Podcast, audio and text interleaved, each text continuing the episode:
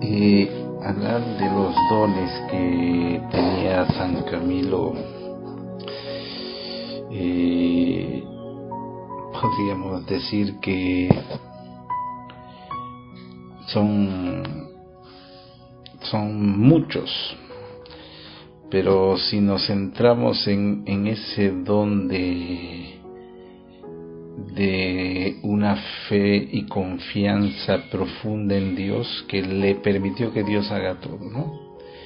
Y ahí es donde manifiesta San Camilo esa grandeza en su ser, pero con una presencia de Dios presente, ¿no? Y es por ello que él, él cuando eh, se presenta ante los demás quiere mostrar al Cristo vivo en su persona, ¿no? Y ese mismo Cristo, miren cómo hace esta conexión, lo intenta encontrar él a nivel personal en aquellos que estaban sufriendo, en, especial los enfermos. ¿no?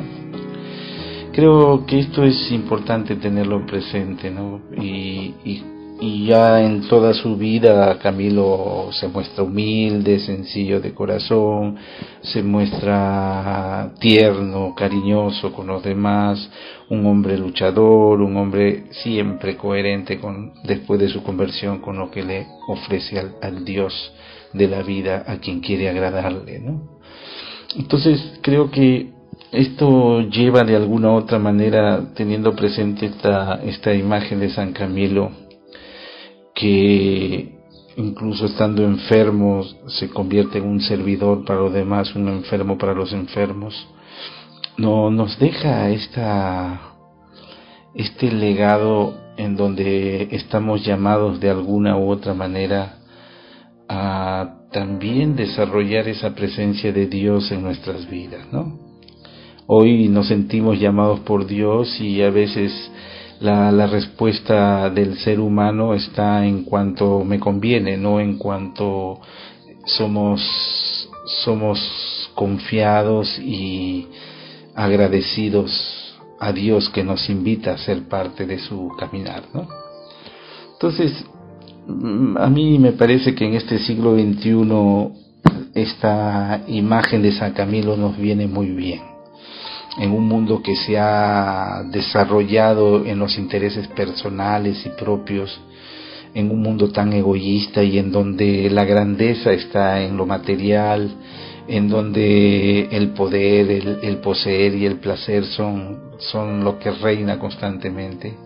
Entonces un anonadarse ante Dios y un volverse servidores, siervos útiles o siervos inútiles para Dios, y en donde la búsqueda de agradarle a Dios se ha perdido, es ahí donde esta imagen de San Camilo nos viene bien, ¿no?